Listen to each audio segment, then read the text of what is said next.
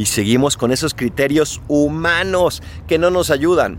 Hoy Juan y Santiago quieren hacer llover fuego desde el cielo para arrasar con una aldea de samaritanos que no quiso recibirlos. ¿Por qué lo hacen? Porque ellos dicen, nos tienen que recibir, somos los mejores, tenemos a Jesús, ¿cómo nos van a dejar de lado? Pero Jesús los ubica en su lugar. No estamos aquí para el poder humano, estamos aquí para el poder de Dios, que es el único poder por lo demás que persevera en el tiempo. ¿Qué poder buscas?